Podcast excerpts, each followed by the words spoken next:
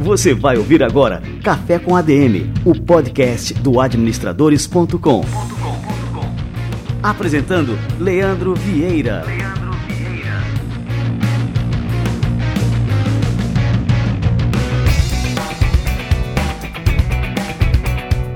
Fala galera, está no ar mais um Café com ADM, a sua dose de cafeína nos negócios. Estamos começando o nosso episódio número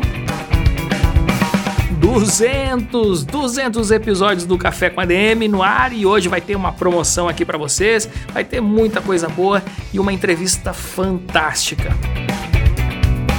Olha só, o número de brasileiros interessados em investir na renda variável cresce a cada dia. Em julho, o número de pessoas físicas cadastradas na B3 era de 2,8 milhões. A maioria tem perfil conservador e quer apenas proteger seu patrimônio financeiro da inflação e obter algum lucro mas nesse caminho se deparam com taxas confusas que podem comprometer esse objetivo. Afinal, existe uma maneira de gerir o patrimônio de maneira prática e sabendo exatamente o quanto se paga por isso? Uhum, eu vou conversar daqui a pouquinho com Tito Guzmão, o fundador e CEO da Warren Brasil. O Tito ele vai simplesmente abrir a caixa preta das corretoras. Cara, fica ligado, esse café com a DM de hoje está repleto de cafeína. E eu vou dizer uma coisa, depois desse café com a DM de hoje, eu aposto o que você quiser, como você vai rever todas as suas estratégias de investimento. Eu já revi as minhas, porque já conversei com o Tito, já, já tive essa aula e já remodelei totalmente aqui os meus investimentos. Tenho certeza que você vai fazer o mesmo. Fica ligado, daqui a pouquinho Tito Guzmão aqui no Café com a DM.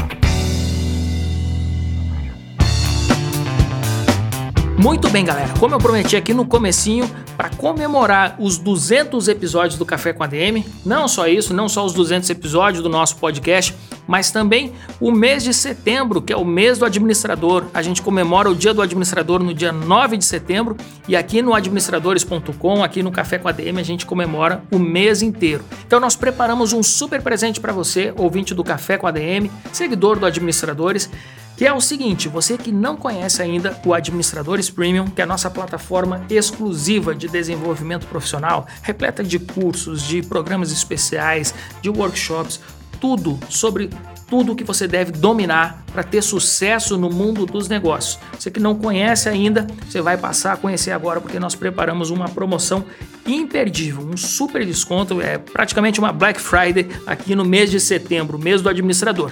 Você vai entrar no link adm.to barra 200, o número 200, alusivo aqui ao nosso programa de número 200 aqui do Café com ADM. Entra lá, adm.to barra 200. Você não vai acreditar no que a gente preparou para você entrar de vez no Administradores Premium e passar a se desenvolver diariamente com os maiores experts em negócios do Brasil e do mundo. Entra lá, adm.to barra 200.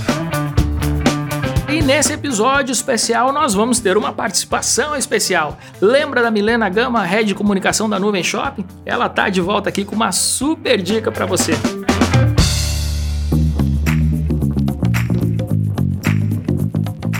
E antes de iniciar a nossa entrevista principal, vamos falar com a head de comunicação e marketing da Nuvem Shopping, a Milena Gama.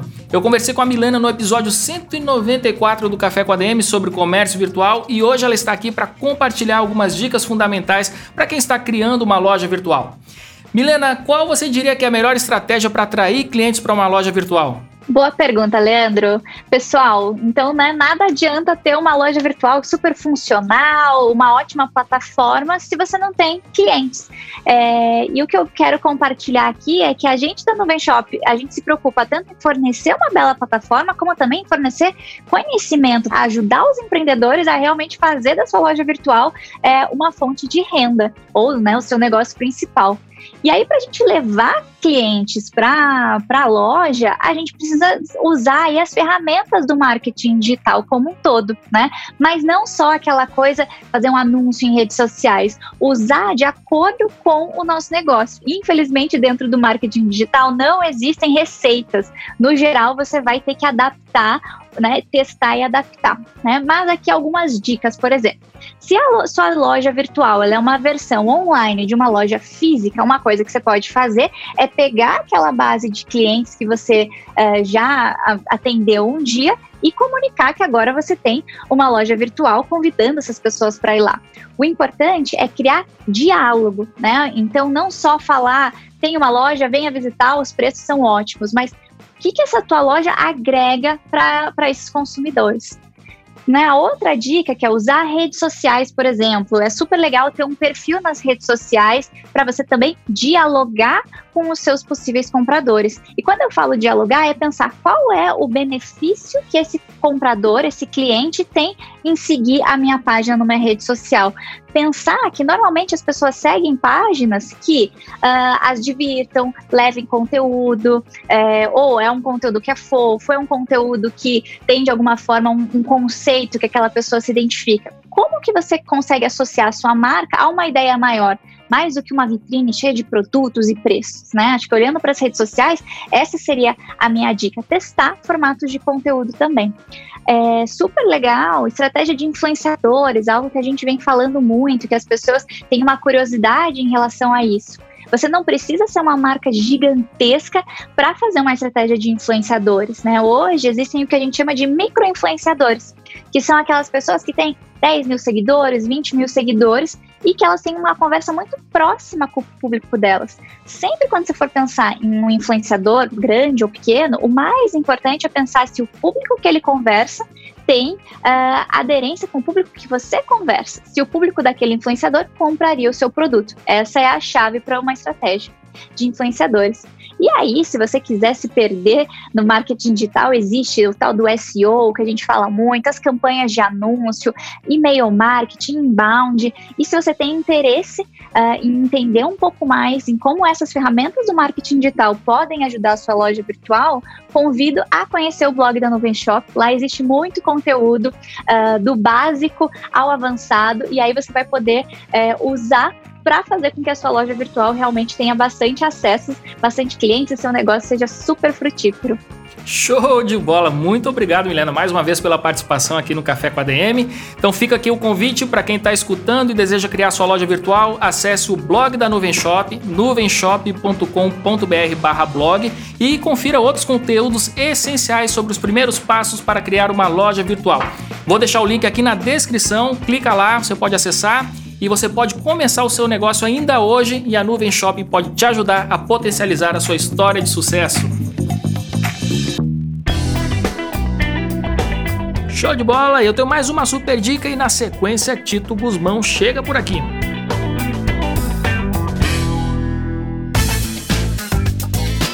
Durante a retomada da economia e do consumo, as micro e pequenas empresas precisam de impulso para aproveitar ao máximo esse momento. Existem linhas de crédito específicas para empresas como a minha e como a sua. Em parceria com a Ticket, empresa de referência em benefícios para o trabalhador, o Café com a DM separou algumas dicas para sua empresa conseguir o tão sonhado crédito. Primeiro é necessário saber qual a finalidade e o valor exato que você precisa. Muitas linhas disponíveis no mercado são atreladas a aplicações específicas. Por exemplo, há recursos que são destinados apenas para capital de giro, outros para inovação e desenvolvimento, outros para ampliação de estrutura física e por aí vai. Em seguida, o momento é de se informar. Procure saber quais as linhas de crédito que melhor se enquadram nas suas necessidades e analise as ofertas das instituições financeiras. Essa pesquisa vale ouro, porque os custos, prazos, carências e condições de pagamento variam bastante de um banco para outro. O terceiro passo é analisar os fatores que podem restringir o crédito. Coloque a situação fiscal da sua empresa em dia, deixe o nome limpo na praça e veja se você tem garantias. Todo empréstimo requer garantias, mas você também pode contratar um fundo de aval caso não tenha patrimônio próprio suficiente.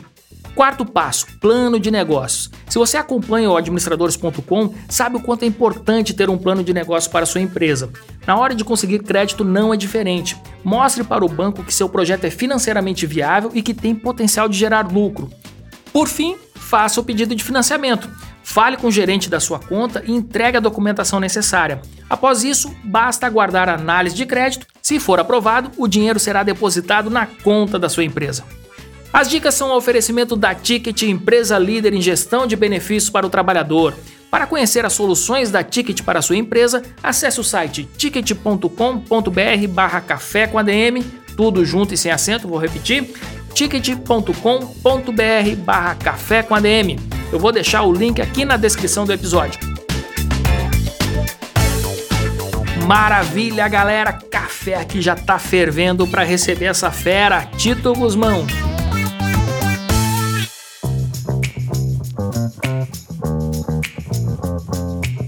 Tito Guzmão é CEO e fundador da Warren, corretora digital com foco em rentabilidade, segurança e transparência. A empresa foi fundada nos Estados Unidos em 2014 e começou a operar no Brasil dois anos depois. Antes de abrir a Warren, Tito Guzmão foi analista de investimentos em uma grande corretora nacional, onde trabalhou durante mais de oito anos. Ele é apaixonado por empreendedorismo e pelo mercado de capitais e vai falar um pouco sobre como você pode fazer seu patrimônio evoluir e financiar a realização dos seus sonhos. Tito Guzmão, que honra te receber por aqui. Seja muito bem-vindo ao nosso Café com a DM. Fala, tudo bem? Tudo bem? Eu que agradeço a, a, oportunidade de falar, como você mesmo mencionou, sou apaixonado por esse mundo. Você tem que me cortar, hein, cara? Porque se você não me cortar, é capaz do, desse nosso papo entrar três, quatro, cinco horas adentro. Então, poxa, muito obrigado aí pela oportunidade. Que legal! E se a gente puder gravar três, cinco horas, a gente faz vários episódios aqui, que eu tenho certeza que vai sair muita coisa boa por aqui. Ô Tito, a gente tá gravando esse episódio um dia depois do aniversário do Warren Buffett de 90 anos. Então, é, eu queria que você contasse um pouquinho da história da Warren, né? Como é que surgiu essa ideia, essa inspiração também no Warren Buffett. E conta pra gente aí como é que surgiu a Warren e o que, que a Warren representa hoje aqui no Brasil. Eu costumo brincar que eu gosto desse mundo de, de finanças e investimentos, porque quando eu era bem pequenininho eu nunca ganhei mesada dos meus pais. E aí, quando eu ia na padaria para comprar chocolate, é, eu tinha que ou ter lavado prato em casa, ou tinha que ter lavado o carro do vizinho, enfim, tinha que de alguma forma conseguir o meu dinheiro para comprar lá o tal do chocolate. Eu eventualmente, para não dizer sempre, comprava, porque eu sou viciado em doce, mas eu já sabia que tinha havido de um esforço que eu tinha realizado para ganhar o tal do dinheiro para comprar o tal do chocolate. Então não, não vem de graça. Então desde pequenininho eu já tinha esse respeito com relação a, ao dinheiro. E aí os meus pais me pagavam muito mal e eu, eu fui tentando achar outras formas de eh, ganhar dinheiro. E aí fui empreender, vendia coisas na escola, depois fui ter a minha primeira, eh, eu brinco que a, foi uma empresa de importação e exportação que eu tive lá com, com 12, 13 anos. Mentira, eu comprava coisas do Paraguai e entregava de porta em porta, mas falar que é a empresa de importação e exportação é mais chique. A minha tese por trás é, é, eu queria que as pessoas comprassem as coisas digitalmente, então eu construí uma página na internet tinha um estoque ilimitado de produtos. Você acessava ali a página da internet, comprava o que, que você quisesse e aí você ia receber em casa. Por trás daquilo, uh, eu recebia os pedidos, então, e aí juntava todos eles na sexta-feira. Sexta-feira à noite pegava o bus para o Paraguai, chegava no Paraguai sábado, comprava tudo, voltava no domingo e entregava de porta em porta segunda, terça e quarta. Cara, que fantástico. É, só que a ideia não deu certo pelo ponto de vista de tecnologia, porque eu tô com 40 anos, cara, e isso foi lá, seus mais de 20, 25 anos atrás, a internet, os mais velhos aí que estão ouvindo, era discada, enfim, você conectava depois da meia-noite para pagar um, um, pulso só, né? E, e, as pessoas não compravam nada pela internet, isso que é a, é a verdade. Uh, então tive que mudar para a boa e velha estratégia do imprimir panfletos e distribuir nas caixas de correio ou de porta em porta. Mas enfim, foi super bacana porque foi meu primeiro minha primeira experiência com esse mundo de empreender, entender todas as nuances do que é o empreendedorismo e, uh, e foi super legal e aprendi. Uh, não deu certo pelo ponto de vista da tecnologia. Uh, se você fizer uma análise fria do que eu tinha criado, uma página de internet com estoque limitado de produtos, onde as pessoas compravam os produtos e recebiam em casa, eu tinha inventado a Amazon, só que eu acho que eu não executei com a mesma habilidade que o Jeff Bezos, mas de qualquer forma foi um, um, aprendizado, e aí eu fui empreendendo, fui ganhando dinheiro em outros empreendimentos, e aí com o dinheiro que eu ganhava eu queria investir bem uh, o dinheiro, na época eu procurava, procurei o banco para tentar me ajudar, não ajudava naquela época, até hoje não ajuda, e aí eu fui é, meio que por mim mesmo me virando e virando e, e descobrindo esse mundo de investimentos e acabei virando o guru dos meus amigos aí para para investimentos. Então eu estava lá no, no, churrasco com, com os amigos, ah, eu quero investir meu dinheiro, o que, que eu faço e tal? Ah, fala lá com aquele nerd do, do, dos investimentos, está lá no canto, ele só fala disso, e era eu. e, e aí, enfim, fui. Naturalmente, acabei indo trabalhar no mercado financeiro. Eu gosto muito de música, eu tenho uma banda, e aí eu estava tava no ensaio com a minha banda e o guitarrista falou: Poxa, eu conheci uma turma uh, que, que é, é, é, nerd que nem você, só fala de investimentos e tal. Acho que seria legal você conhecer eles. E aí eu, poxa, que bacana, legal, vou marcar um papo com esses caras. Fui lá no escritório, esse, um escritório super pequenininho, uh, de jeans e camiseta. Na época eu tinha duas empresas. E aí eh, fui lá bater papo com os caras. Uh, o papo foi super legal, porque então eu tinha conhecido outros ETs, né, que falavam só, sobre investimentos, até então era só eu. E, eh, e num papo ali informal, acabou surgindo um convite para eu trabalhar nessa empresa. Essa empresa, de novo, era super pequenininha, mas acabou virando a maior corretora do país ela saiu aí de um, de um espaço pra, de 30 pessoas em Porto Alegre, daí depois a gente comprou uma corretora no Rio, mudamos para o Rio, passou de 30 pessoas para mil pessoas, foram 5, 6 anos no Rio, aí mudamos a empresa para São Paulo, eu morei um ano em São Paulo mais ou menos, e aí surgiu a oportunidade de abrir a, essa, a operação dessa empresa em Nova York para entregar investimentos para os brasileiros, né, investimento offshore para os brasileiros, quem quisesse acessar mercados internacionais. E aí eu fui, e quando eu fui, isso foi em 2012 para 2013, eu me deparei com uma palavra que está super na moda hoje, mas eu não conhecia, que é a tal da fintech, uh, que são empresas usando tecnologia para resolver problemas de dinheiro. E Nova York é meio que a meca dessas empresas. Então tem muita empresa lá usando tecnologia para uh, ah, resolver pagamentos, seguros, transações, crédito e investimentos. Eu já estava de saco cheio dessa empresa que eu estava, tinha virado gigantesca, eu não concordava mais com a política da, da empresa e com, a cultura que tinha se perdido ali no meio do caminho. Enfim, tinha algumas coisas que me incomodavam. Uh, o bichinho de empreender estava me chamando já uh, também, depois de quase 10 anos aí, tendo virado. Eu era sócio dessa empresa, eu tinha um cargo relevante, etc. Mas enfim, o que eu queria fazer, uh, queria construir ali uma empresa totalmente diferente. Aí pedi para cair fora e, eh, e montei lá nos Estados Unidos a proposta da Warren que a missão é resolver aí dois problemas do mundo de investimentos. O primeiro problema é que é difícil demais investir, é uma sopa de letrinhas, de produtos super complexos e plataformas que não ajudam. Então, uh, investir hoje, você pode abrir conta em uma corretora ou em um banco, a tua tomada de decisão é qual produto você vai comprar, qual produto você vai investir, e aí você tem CDBs, ações, títulos de renda fixa e por aí vai. De novo, é, é que nem homem entrando em um supermercado para escolher shampoo e na prateleira tem duas mil marcas de shampoo. Porra, se tiver dois eu já me perco. Se tiver dois mil, cara, ferrou. Eu prefiro não, não, não usar nada e vou lavar o cabelo com sabonete. É o chamado ah, paradoxo da escolha, né? Exato. E aí o lavar o cabelo com sabonete a, acaba sendo a poupança, que é o que as pessoas acabam uh, escolhendo e que é horrível, né? Não vai fazer bem para o teu cabelo, a poupança não vai fazer bem para tua saúde. Uh, então, dado que é tão difícil investir, as pessoas acabam delegando a decisão de investir e surge o segundo problema, que é o mundo de investimentos é cheio de conflito de interesse. Então você junta o teu dinheirinho, chega lá no banco, vai pedir ajuda pro gerente do banco e o gerente do banco não tá alinhado contigo, cara, tá alinhado com o banco, tá alinhado com a firma. Vai, vai, te empurrar um título de capitalização ali, né? Exato, né? exatamente. Mas o curioso é que o título de capitalização, pelo menos a venda é mais honesta, né? Hoje em dia a venda é, porra, me ajuda aí a bater meta. É, é desse não, jeito. Não, assim, tu, tu compra é, porque tu tá ajudando o cara lá, né? Exato. É, ele não vende mais como um produto bom para você. É um produto. Pô, cara, os caras estão me empurrando esse negócio aqui. Eu tenho uma meta para bater, me ajuda aí. Eu até entendo, não quero crucificar o gerente, porque, de novo, a culpa não é dele, a culpa é do. É do, do, do banco lá que tem as diretrizes de empurrar produtos ruins para as pessoas. Mas aí, se você sai do banco e vai para as corretoras, é, mil desculpas, mas uh, o, o, cara da corretora, ele é um gerente de banco com terno mais bonito, com gel no cabelo e um discurso mais rebuscado. Fora isso, ele é igual, ele, tá, ele tem o mesmo conflito de interesse. É, você já viu aquele filme O Lobo de Wall Street com o Leonardo DiCaprio? Sim, sim, sim, claro. Pois é, é aquilo. Eu, eu ainda não vi jogar não no alvo e coisa parecida, mas uh, nos bastidores da, das corretoras é isso mesmo. É, tem o produto do mês e sai todo mundo vendendo.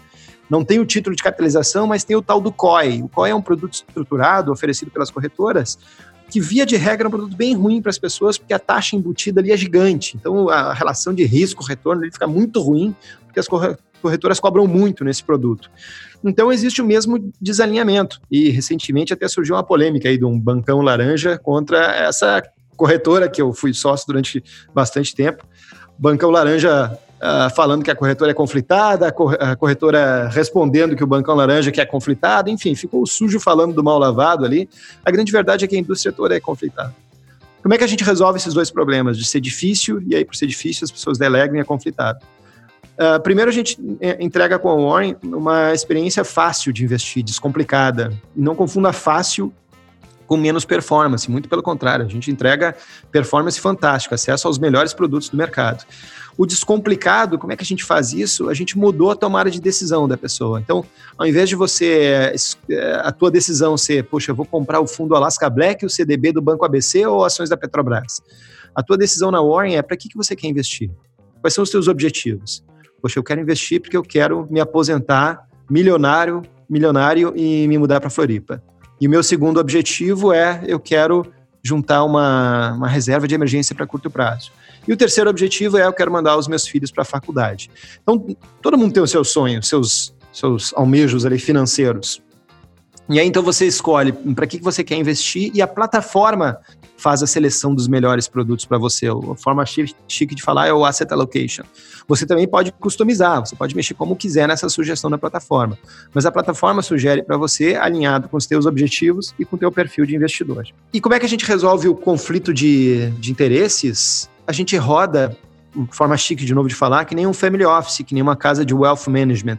A gente não ganha comissão embutida nos produtos. A gente cobra um FII transparente na gestão do portfólio das pessoas. Os nossos produtos da nossa gestora são todos custo zero e produtos de terceiros, que a gente distribui também, a gente devolve 100% a comissão que a gente recebe. Então, na hora de selecionar um produto para a pessoa, dado que eu não vou ganhar mais ou menos em, em, um produto ou outro, a gente vai sempre selecionar os melhores produtos para as pessoas. Poxa, Tito, mas então vocês inventaram a roda e inventaram um, um, um método fantástico, cara. Por que, que ninguém nunca pensou nisso? Na verdade, não. O que a gente fez foi: os super ricos investem assim. Se você tem mais de 100 milhões de reais, você não investe numa corretora, num banco. Você investe num family office, numa casa de wealth management. Uh, e o teu modelo vai ser justamente esse. Você vai pagar um FII na gestão do teu patrimônio e toda a comissão dos produtos volta para você. O que a gente fez foi democratizar o acesso. Então eu falei agora há pouco sobre uma briga que deu aí com um bancão laranja e a, a, uma grande corretora, a maior corretora do país. O dono da maior corretora do país não investe via a maior corretora, a corretora dele. Não investe via o modelo que ele distribui para os clientes dele ele investe via esse modelo que a gente faz aqui com a Warren, um modelo alinhado com o cliente, fee-based e etc. O dono do ba bancão, esse laranja, não investe via o bancão laranja. Ele investe via esse modelo que a gente distribui aqui, que são que os super ricos têm acesso. Então é mais ou menos assim, você fabrica a tua água, mas da, da tua água você não bebe não, cara, você só vende ela para terceiros. A água que você bebe é aquela água boa lá, aquela exclusiva, mais cara. Então, o que a gente faz é isso: é, é resolver os dois problemas, entregando uma experiência menos complicada na hora de investir e entregando um modelo de remuneração que é o modelo que os super ricos têm acesso. E aí eu estava lá em Nova York, para finalizar a história, estava lá em Nova York, comecei a construir a Warren lá. Uh, o nome não vem do Warren Buffett. Ah, não! Uh, Olha só. Não vem. Olha que bola fora. Uh, a verdade é que pô, eu queria que a plataforma tivesse um nome de pessoa, porque nós somos uma empresa sim de tecnologia, são mais de 300 pessoas e metade são desenvolvedores, mas a gente entende que para entregar investimentos com eficiência, o componente ser humano ele é muito importante. Então, se você quer investir, você pode usar a Warren de uma forma 100% digital, ou você pode chamar o time de relacionamento. E hoje a gente tem escritórios em oito cidades, por exemplo, com time de relacionamento que você pode ir lá, tomar um cafezinho, falar com a pessoa para ela te ajudar. Eu acredito que, que o ser humano é importante. E aí eu queria que a plataforma tivesse um nome de ser humano, tivesse um nome de pessoa. Uh, e aí foram pô, vários brainstorms para até chegar no, no, nome de pessoa, até que um dia eu estava uh, ah, indo para essa outra corretora que eu trabalhava, estava indo de bicicleta, e eu passei pela Warren Street, tem a rua Warren lá em Nova York. E aí eu, puxa, que legal esse nome Warren e foi ali meio que o batizado. Aí depois é que surgiu o link com, com Warren Buffett, que pô, coincidentemente é o maior investidor de todos os tempos. Mas a história verdadeira surgiu por causa de uma rua que é uma rua até meio sem graça lá, nem é uma rua super legal.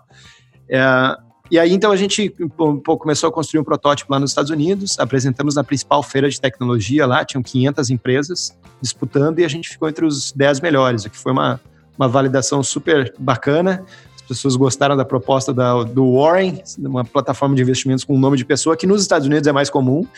Né? Não é um João, mas é o nome mais comum lá. E, a, e é meio magenta, enfim, as pessoas gostaram. Mas aí os ventos mudaram e a gente resolveu abrir as portas aqui no Brasil. A gente conhece o mercado aqui, pô, tem uma oportunidade muito grande, o dinheiro dos brasileiros está todo mal investido em bancos, então resolvemos abrir as portas aqui. Uma das discussões foi o nome, inclusive, quando a gente veio. Poxa, mas o Warren é super difícil de falar, as pessoas não vão conseguir digitar. E aí, mas enfim, acabamos uh, indo em frente, seguindo com, com, o nome Warren mesmo. E, e aí já são um pouco mais de três anos aí que a gente tá, já tem de portas abertas aqui no Brasil e super, super animados aí com esse, apesar de jovens com números super legais, então super animados com esse início.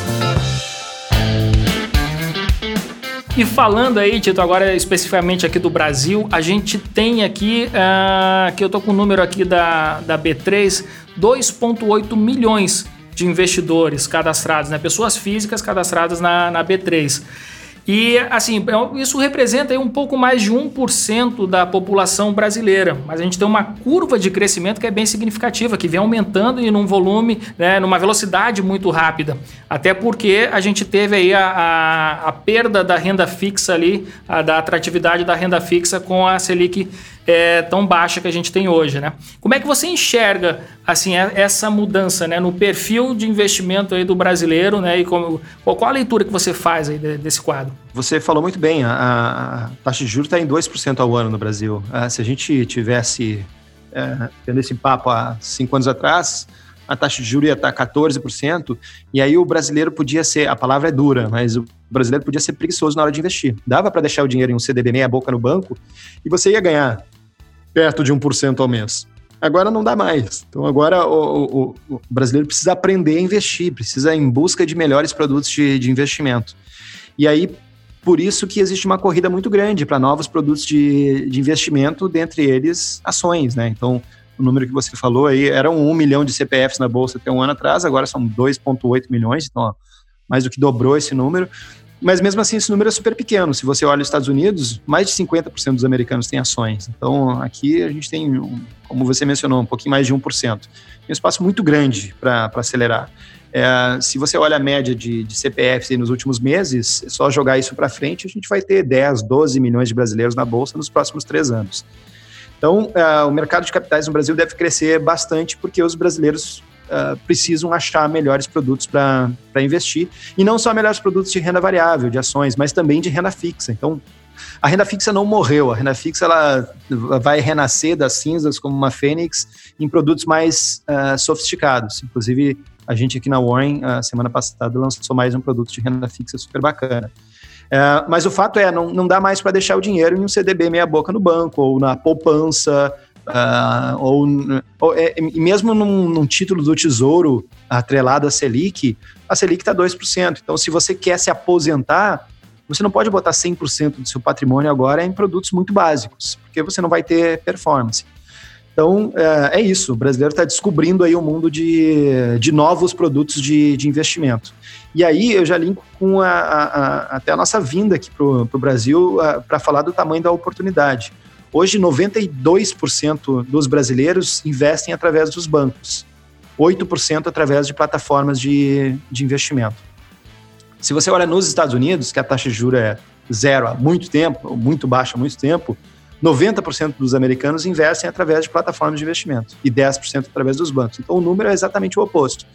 É que lá o americano já viu que para o cara se aposentar, ele tem que ir para uma plataforma de investimentos que vai ajudar a, a escolha dos melhores produtos de investimento. E o banco não é esse lugar, porque o banco é o, é o, que resolve lá o cartão de crédito, o cheque especial, o financiamento imobiliário, o pagamento da conta da luz e por aí vai.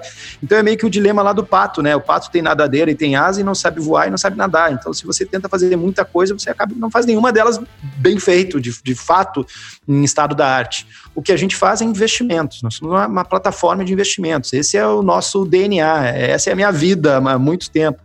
Então, o que a gente faz aqui é entregar os melhores produtos para as pessoas construírem os seus sonhos, seus objetivos, sejam eles de longo prazo ou de, de curto prazo. E aí, uh, e por isso que a gente entende que tem uma oportunidade muito grande aqui no Brasil da indústria virar, do, do brasileiro entender que ele precisa investir melhor e aí por isso ele precisa acessar melhores produtos, e aí para isso ele precisa acessar plataformas de investimento, não, não os bancões. Ô Tito, com relação ao perfil é, do investidor brasileiro, que a gente sempre fala né, que o brasileiro é avesso a risco, que é conservador, você acha que essa afirmação que a gente faz, né, que o brasileiro é conservador na hora de investir, é, você trocaria é, esse termo conservador porque quando a gente diz assim, ah, eu sou conservador nos investimentos, quando você sabe né, o que são os investimentos, onde você pode investir, onde você pode ganhar, qual que é o risco e tal, aí você é, opta por ser conservador. Mas quando você não conhece é, todas as possibilidades de investimento, você diz, ah, não, eu vou onde é mais fácil, como você tinha falado, né? Mais fácil, por exemplo, colocar meu dinheiro na poupança. É, você acha que o brasileiro faz isso por falta de informação ou porque realmente é um povo mais conservador na hora de investir? Eu acho que é, Talvez um pouco conservador, sim, desconfiado, mas eu acho que esse não é o principal motivo. O principal motivo é porque antes não precisava.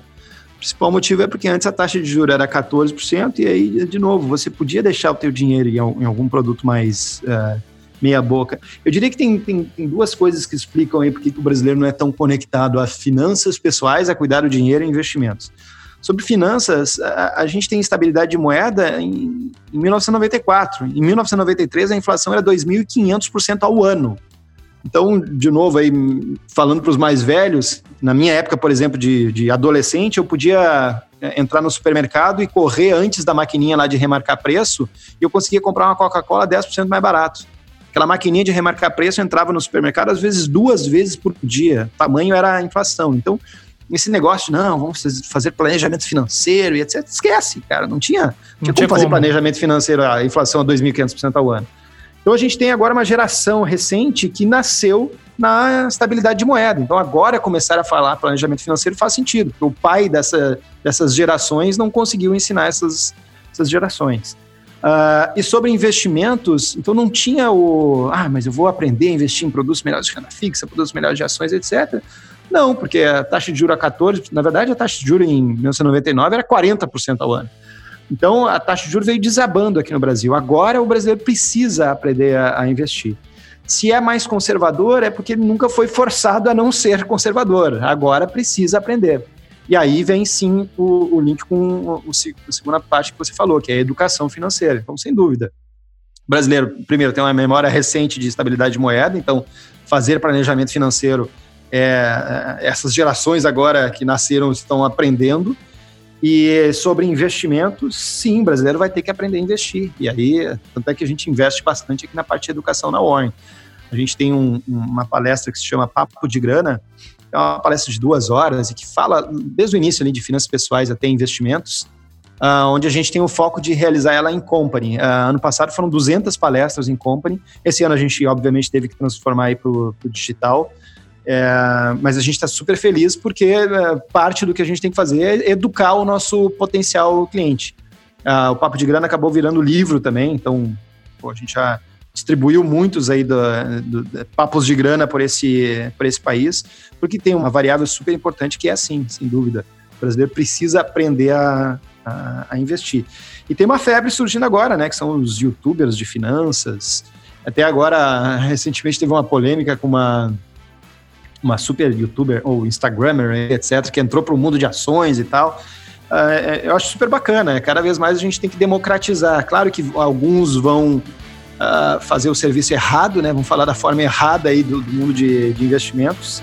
Tem que tomar cuidado, mas tem tantos outros fazendo ótimos trabalhos aí, ensinando os, os brasileiros a, a investir. Assim, você chegou aqui na, no nosso Café com a DM de hoje, Tito, você abrindo a caixa preta né, do, do mundo dos investimentos, das corretoras, e aí você falou que tem aí um conflito de interesse com relação a essa cobrança de taxas, né, que muitas vezes o investidor que não conhece o jogo, né, ele não sabe quanto que é cobrado na corretora A, quanto é cobrado na corretora B, é, enfim, ele não sabe desse jogo. E aí agora você falou também nos influenciadores. Muitos desses influenciadores, eles estão também conectados a algumas corretoras, né? É, são lá patrocinados, enfim, é, garotos propagandas e tudo mais. E muitas vezes eles também não, não passam essa mensagem que você está passando aqui tão abertamente no nosso Café com a DM de hoje. Tito, é, você pode explicar um pouco mais desse mecanismo, né? Quais são essas taxas ah, abusivas que algumas corretoras cobram? O que, que é? O que, que o investidor tem que estar tá ligado na hora de investir para saber se não está ali perdendo um dinheiro desnecessário? Quando a gente vai investir, é, não existe o, o assessoria taxa zero ou, ou coisa parecida, né? Quando você é, recebe um convite no banco para tomar um cafezinho sem compromisso, é, todo produto que você investe, você paga uma taxa embutida nele. E o resultado disso vai ser que a sua performance vai ser menor. Então, cito aqui, existem 4 trilhões de reais investidos em produtos muito ruins. Dentre eles estão a poupança, uh, produtos de previdência nos bancos, um número, a grande maioria, a maioria absoluta dos produtos de previdência nos bancos não entregam um retorno que, que seria o mínimo, que é o tal do 100% do CDI. CDI é o nosso benchmark, né? A, nossa taxa de juros está em 12% ao ano, então você conseguir 100% de, do CDI, o CDI é muito próximo a, a, a, taxa de juro, você conseguiria 2% ao ano. A maioria absoluta dos produtos de previdência em banco não entregam isso. Por quê? Porque você paga taxa de entrada, taxa de saída, taxa de carregamento, taxa para ver quanto de taxa você está pagando, tá? As três primeiras. Cara, é, é, uma bosta. Assim, eu tô falando como também, né? Tenho já me empurrar essas previdências, estou pagando aí pro resto da vida aí pro, pro meus filhos aí, e é, é, realmente um negócio muito ruim. Isso não pode mexer em nada, né? Se tirar, perde dinheiro, enfim. Eu tenho uma solução para você agora. Manda. A previdência, você consegue fazer portabilidade da previdência. E a portabilidade é, é, é, que nem portabilidade de celular, de companhia telefônica. É, em quatro dias úteis você consegue fazer a portabilidade para qualquer outro produto de previdência. Então, é, fica a minha dica aí, se você precisar de ajuda, é, Show escreve lá para meajuda.warren.com.br e a gente analisa a tua previdência. Boa. Aí, tá? É, e, é, mas enfim, a grande maioria da previdência oferecida por bancos é muito ruim. Só que a previdência é um ótimo produto. De novo, o que estraga é a quantidade de taxa que os bancos colocam. É, ela é um ótimo produto porque você tem uma variável importante lá que é, que é a isenção fiscal, para dependendo do, do, tipo de imposto que você faça, em, é, tributação completa ou não completa, enfim, é PGBL, VGBL, que é um produto que acaba que é muito interessante. Uh, mas desses 4 trilhões, vamos lá, poupança, previdência e fundos de investimento. O maior fundo de investimento do país, o maior do país, então não é um que eu estou usando aqui só como exemplo para ganhar vocês aqui nesse papo, o maior do país entrega um resultado de 20% do CDI. Ou seja, a pessoa ganha cinco vezes menos do que seria o mínimo. Por quê? Porque você paga lá uma taxa de administração absurda dentro do fundo. Mas o cara, na hora que está te vendendo lá o produto, dado que o produto é também super complexo e tal, você só pede ajuda e você confia na pessoa do outro lado. Ela não vai te dizer que o produto tem uma taxa absurda embutida e que tua performance vai ser muito menor. Esse produto aí tem a Ana Hickman como garota propaganda, você concorre a uma torradeira no final do ano. Então, os argumentos até são outros ali para tentar te empurrar esses, esses produtos uh, ruins. Então, você tem que estar muito atento. Pô, quando você vai no supermercado e vai comprar o produto, ah, quero comprar lá o extrato de tomate. Você compara a qualidade, obviamente, mas você dá uma olhadinha no preço. Na hora de investir, as pessoas nem, nem olham, porque aceitam o que tem do outro lado da mesa. Só que a pessoa que está sugerindo do outro lado da mesa, de novo, ela não está alinhada com você, meu amigo, ela está alinhada com o banco, com a firma. E funciona assim nas corretoras também, na grande maioria delas. Então tome cuidado, pergunta ah, mas qual que é o custo desse produto? Quanto é que você está ganhando aí nesse, nesse produto? Ah, ah, eu sugiro que você invista no CDB do Banco XYZ. Diz uma coisa, qual que é o, o, o spread que você está ganhando aí? Então pergunte, questione. Ou então invista na, na Warren, que daí não tem nem esse questionamento, porque a gente não, não ganha comissão dos produtos. Então fica muito atento a essas ofertas de banco ou de corretoras. Mas fazendo um disclaimer, tem muitos profissionais que fazem um trabalho fantástico também nas outras corretoras, tá? Uh, só que tem uma outra coisa que, que, que todo mundo precisa cuidar, que são essas ofertas de youtubers, de, de cursos milagrosos ou de, de, relatórios de análise e por aí vai. É, tomem muito cuidado, porque do outro lado, quem faz o vídeo ou o texto é um copywriter fantástico. Copywriter é o cara que vai escrever as palavras que você quer ler. Né? Então, o que, que ele vai usar? Ele vai usar os, alguns, algumas sensações que todos os humanos têm, uma delas é a ganância. Então, quando o cara escreve transforme mil reais em um milhão de reais em uma semana, é óbvio que a pessoa quer, opa, eu quero isso. Eu quero transformar mil reais em um milhão em uma semana. Quando você lê isso, ou quando você ouve o youtuber falando, naturalmente você vai cair ali no, no canto da, da sereia e você vai ir atrás e vai comprar o produto que essa pessoa quer vender. Posso ser chato e estragar o sonho de todo mundo agora? Mano. Isso não acontece. Isso não acontece, cara.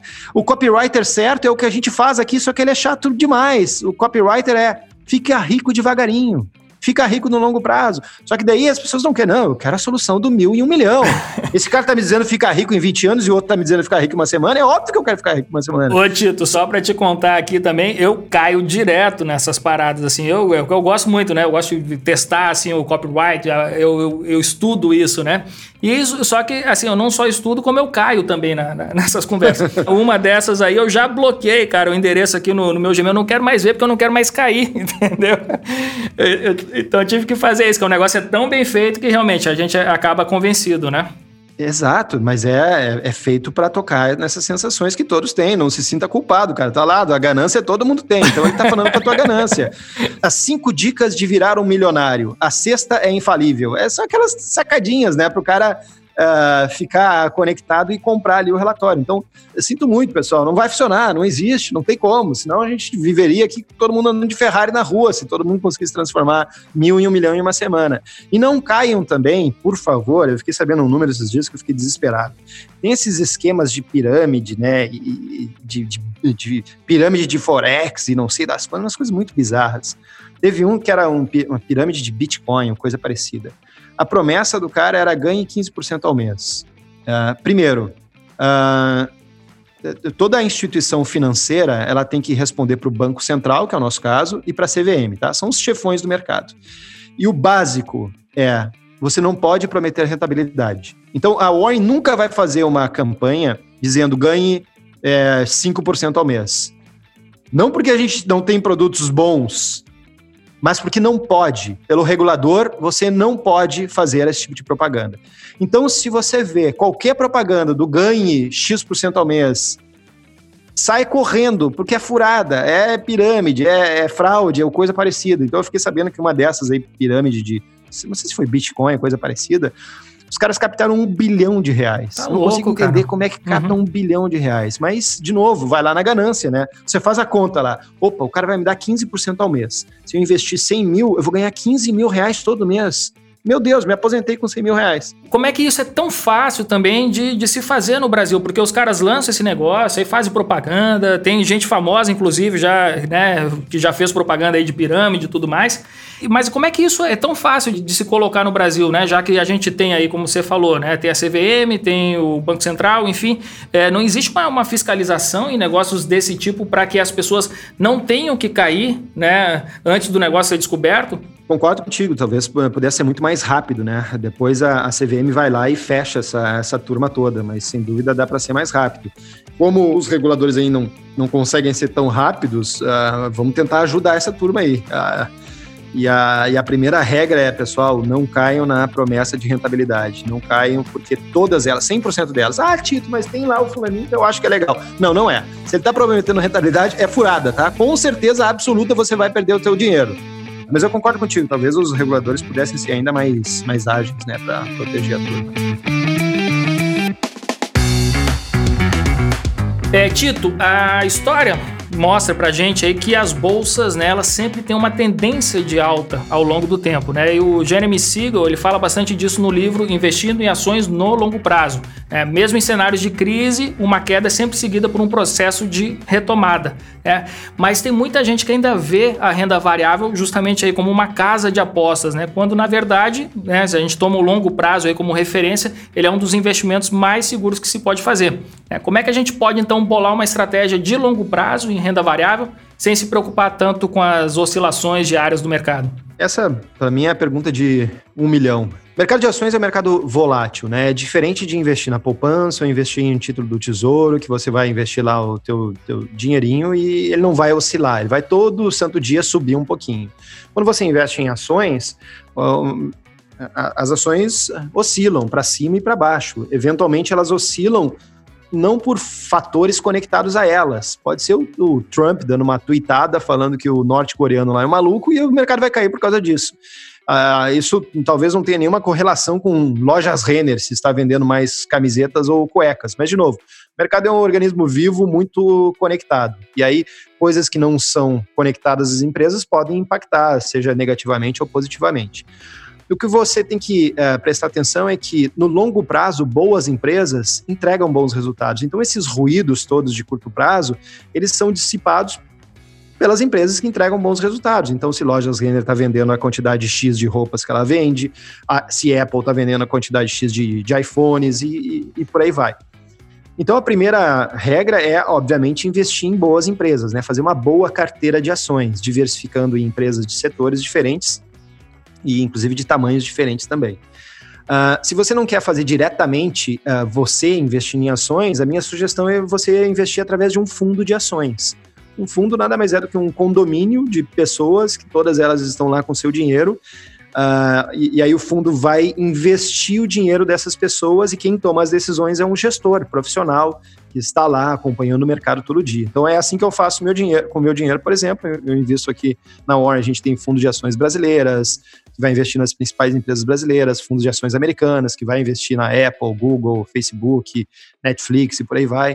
Uh, a gente tem um fundo Green que investe em empresas socialmente responsáveis, então vai investir em Tesla, por exemplo, que é a maior uh, posição.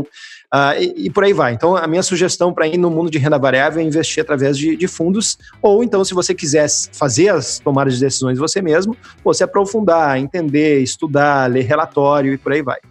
E aí, seja via fundo ou via ações, ambos vão, de novo, ter a tal da, da volatilidade, o sobe e desce. A minha sugestão é, em algum momento, você conseguir atingir o nirvana. O que, que é o nirvana? É, é desconectar o, o valor é, de patrimônio, de dinheiro que você tem na, em, em uma ação, por exemplo, e ficar mais preocupado com a quantidade de ações que você tem.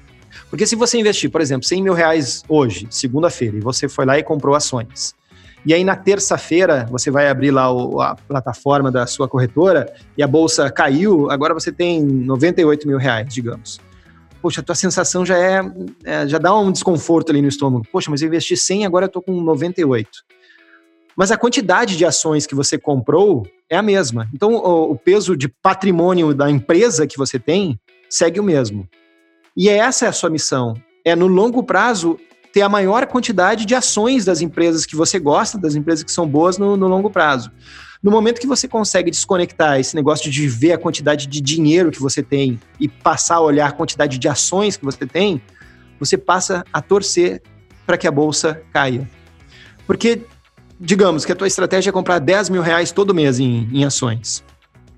Se o preço da ação tá 10 reais, com 10 mil reais você vai comprar mil ações.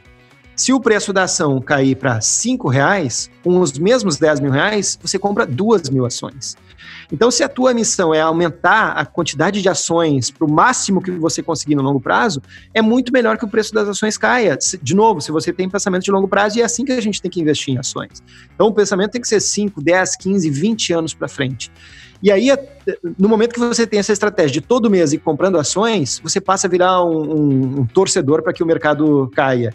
E se você olha lá o tal do Warren Buffett, que você bem começou ali o nosso papo falando que ontem ele fez aniversário de 90 anos, Warren Buffett é isso. Ele acumulou uma quantidade absurda já de ações, e aí as ações ficam pagando dividendos, né? Porque o dividendo é o lucro da ação. Você, quando você compra uma ação, você vira sócio da, dessa empresa que você comprou a ação. E aí, quando ela distribui lucros, você ganha esses, esses lucros. O que, que usa, o que, que faz o Warren Buffett quando tem essa distribuição de lucros? Ele compra mais ações das empresas que ele está que ele, que ele tá investido. E aí o que, que ele fica esperando muitas vezes é que o mercado caia para que ele consiga comprar ainda mais barato. Então é, é, de novo, de novo, eu falei que a gente, quando entra no supermercado, compara o preço lá do extrato de tomate. Deixa eu fazer uma nova comparação aí de mercado financeiro com, com consumo. Pô, as pessoas gostam de esperar o Black Friday para comprar uma TV, né? Ah, poxa, vou esperar o Black Friday porque eu vou comprar com 30% de desconto. Quando é ações, não. Ah, eu vou comprar esse negócio porque não para de subir. Ah, agora saiu na capa lá da exame que a ação tal tá subindo 50%. E agora é que eu compro porra, tá comprando no Black Friday invertido, tá pagando muito mais caro do que deveria. Deveria esperar uh, o Black Friday, que foi o que aconteceu agora, inclusive, né? A gente teve vários circuit breakers, a bolsa desabou, etc. E aí tava todo mundo desesperado. Não, agora eu quero vender. Não, é justamente o oposto. Quem, quem tá investindo pro longo prazo, quem tá esperando esses momentos, é quem vai construir patrimônio maior no longo prazo. Quem está desesperado é quem acaba uh, saindo nesses momentos de preços mais baratos. E aí, uh, o Buffett tem duas frases que são muito boas, justamente para ilustrar esses momentos. O mercado financeiro é o local onde o dinheiro circula de mão entre os impacientes e ansiosos e os pacientes. os que estão lá só esperando o longo prazo. Então, os, os impacientes vão vender desesperadamente a qualquer momento. E os pacientes estão lá, sempre comprando, com total paciência para o longo prazo. E a segunda coisa que ele fala muito bem é compre ao som dos canhões, venda ao som dos violinos. O que, que é isso? Invista em ações no momento que tá todo mundo falando que é uma merda, que tá uma guerra, tá todo mundo se matando. Então invista ao som dos canhões, onde está na batalha. E venda ao som dos violinos, que é quando tá todo mundo achando que as mil maravilhas, o som dos violinos, sai na capa da exame, que a bolsa não para de subir, etc., é nesse momento que existe um certo exagero com relação à bolsa. O que, que a maioria das pessoas faz? Exatamente o oposto. Compra lá no som dos violinos, quando tá saindo na capa da exame, a ação subiu 50%, e acaba vendendo lá no, no desespero quando o mercado cai. Então a minha dica é, tente atingir aí o nirvana, desconecte esse negócio, ah, eu investi 10 mil reais. Não. Você comprou mil ações da empresa Daí no, no mês seguinte, tenta comprar mais mil ou mais duas mil. E aí, no longo prazo, você vai acumular uma quantidade infinita de ações de boas empresas e você vai ficar muito feliz por ter tomado essa, essa decisão. Não tenho dúvida. Vai me agradecer depois. Vamos marcar um churrasco daqui a uns 10 anos aí com várias pessoas. E, ô Tito, pra gente finalizar, tá? É, a gente sabe, assim, que existe um grande potencial, você falou, é só 1% que a gente tem aqui de pessoas investindo na Bolsa, é, falta muita educação financeira ainda tal. E só que a gente tem um grande potencial que o público brasileiro mude, né, esse, esse perfil de investimento, como ele encara, né, as suas próprias finanças. Só que assim, cara, tem um, uma bronca assim que tem muita gente que investe, né, de um lado e de outro lado o cara acaba que nem eu, eu, eu aqui, né, eu, eu volto e meia entro nessas enrascadas, né, acaba entrando em algumas enrascadas para perder dinheiro, por exemplo, né, então vamos lá, financiamento, financiamento imobiliário, consórcio, esses outros produtos, né, que sempre tem alguma pegadinha ali que o cara que entra nessa não tá muito ciente, né, mas na frente ele vê que fez um mau negócio. É, qual que é a solução para que a gente consiga realmente se tornar um povo, né, uma nação que, que realmente investe seu dinheiro com, com sabedoria, com inteligência e com perspicácia? É, vários produtos que você citou aí eu acho que são muito ruins. Consórcio é um deles. Consórcio tem uma regra lá que se você não é contemplado até a terceira terceiro mês, ele já passa a ser um produto muito ruim. Então você tem um, um quê de sorte ali. Uh, que se a sorte não vier rápido, cara, ferrou. É porque, de novo, tem muita taxa embutida ali, o retorno dos produtos não são tão bons.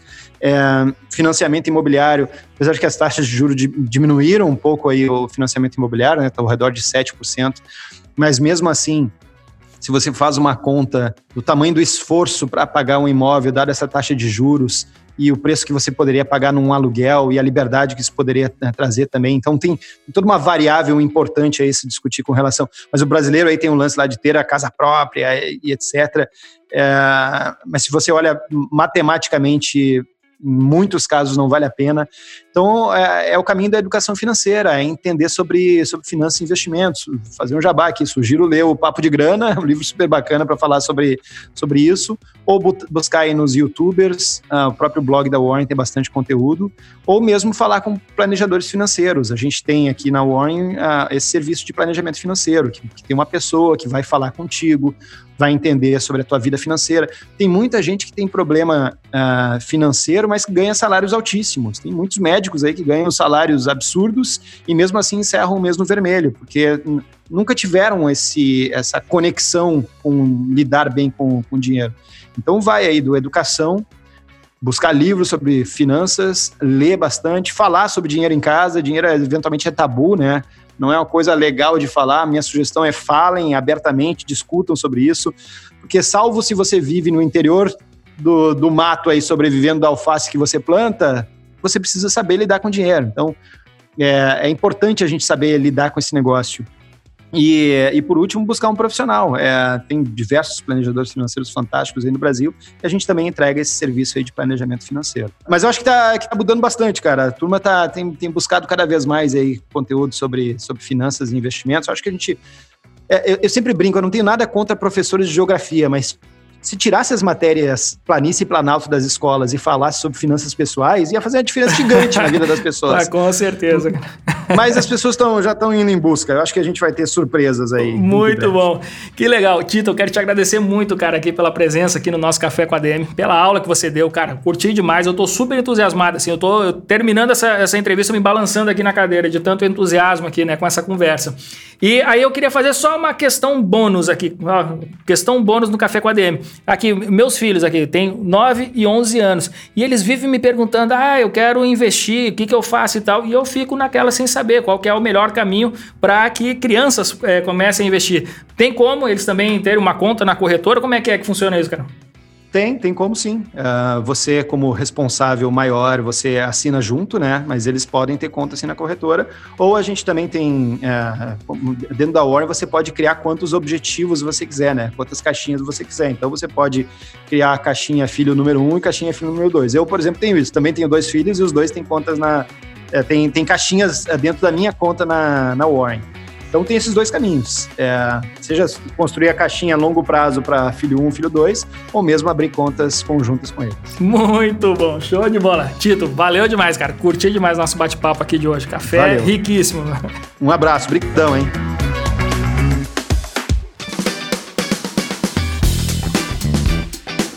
Que pancadaria, que pauleira, que cafeína que a gente teve aqui hoje nesse Café com a DM. Tito Guzmão. Olha, eu vou contar para você que está me ouvindo aí agora o que, que eu estou fazendo nesse segundo aqui, ó. Eu estou terminando aqui de gravar esse episódio e aqui o meu navegador aqui eu já abri warren.com.br.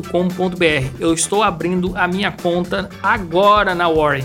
Vou desfazer todas essas mancadas que você pode ouvir aqui que eu já cometi na hora de investir e vou aqui acertar o passo com o Warren. Cara, eu tô maravilhado com esse bate-papo. Foi uma verdadeira aula que o Tito nos deu aqui sobre investimentos e eu curti muito, mas muito mesmo, essa visão e a proposta da Warren Brasil. Por isso que eu estou aqui agora abrindo a minha conta e eu vou contar aqui para vocês na sequência como é que está sendo a minha experiência agora investindo através da Warren. Maravilha, galera! Este foi o nosso episódio de número 200, um episódio super especial, um episódio em que, inclusive, a gente está aqui quase chegando na marca de 90 milhões de downloads, 90 milhões de downloads do nosso Café com a DM, um podcast que não para de crescer, que não para de aparecer e que não para de cativar cada vez mais pessoas. É um orgulho muito grande ter você como nosso ouvinte, como nosso seguidor, como apoiador aqui desse nosso trabalho que a gente faz com tanta paixão, com tanto carinho, com tanto entusiasmo para você. Muito obrigado mesmo de coração e eu só posso terminar este episódio prometendo mais uma vez mais cafeína para vocês na próxima semana. Combinados então, galera? Então até a próxima semana em mais um episódio do Café com a DM, a sua dose de cafeína nos negócios. Até lá!